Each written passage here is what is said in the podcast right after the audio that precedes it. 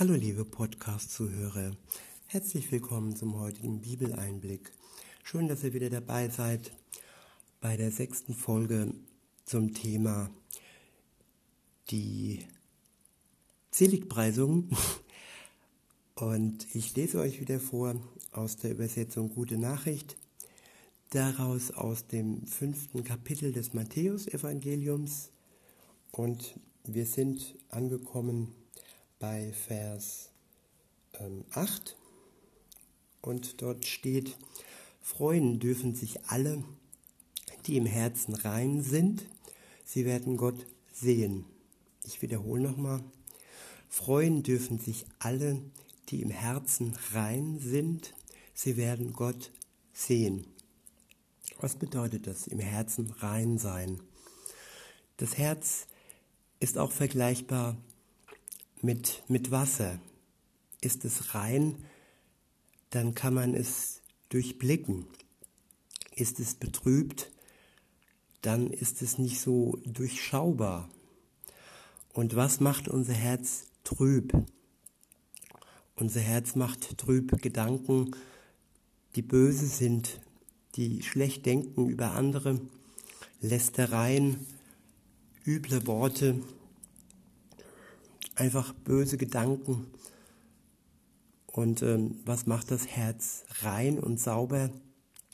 Gottes Wort, Gottes Gedanken und Ehrlichkeit, Offenheit und sich immer wieder und wieder von ihm reinigen lassen. Reinigen heißt auch sich von ihm vergeben lassen, mit ihm zusammen neu anfangen, Tag für Tag. Alles, was zwischen ihm und uns steht, unter das Kreuz bringen und so das Wasser unseres Herzens wieder rein machen, rein halten, dass es nicht trübe wird. Und wenn wir das tun, dann werden wir Gott sehen. Wir werden ihn sehen in seinem Wort. Wir werden ihn sehen in unserem Geist, und wir werden ihn sehen durch seinen Geist in uns, der in uns wirkt. Wir werden ihn mehr und mehr kennenlernen und wir werden ihn auch leibhaftig sehen, wenn er wiederkommt.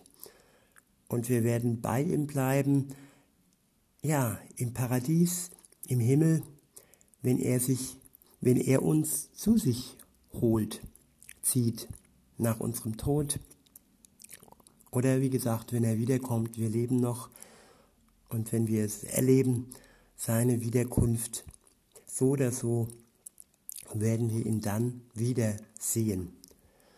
Und das alles nur, wenn wir dranbleiben, unser Herz rein zu halten.